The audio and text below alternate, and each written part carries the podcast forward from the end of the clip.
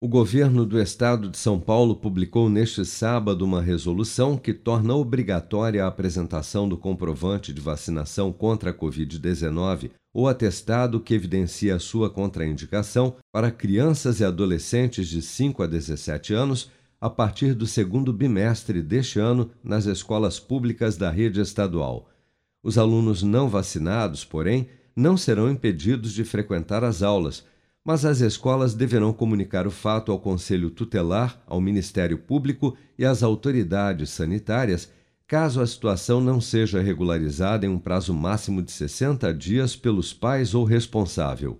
O secretário estadual de Saúde, Jean Gorenstein, destaca que a medida visa a proteção dos alunos e foi tomada após o entendimento em conjunto com a Secretaria de Educação de São Paulo ante a necessidade de se promover a imunização plena também de crianças e adolescentes contra a Covid-19.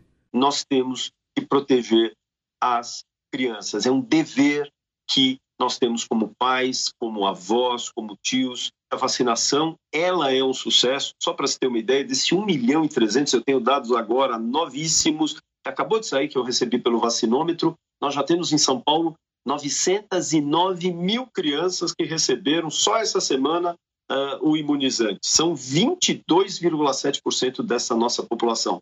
Ou seja, a gente está conseguindo vacinar praticamente 200 a 250 mil crianças por dia. Portanto, eu não tenho dúvida que essa questão da obrigatoriedade, ela talvez nem precise acontecer.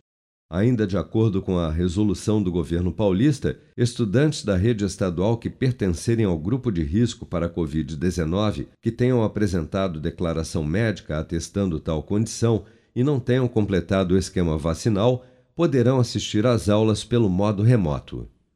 Com produção de Bárbara Couto, de Brasília, Flávio Carpes.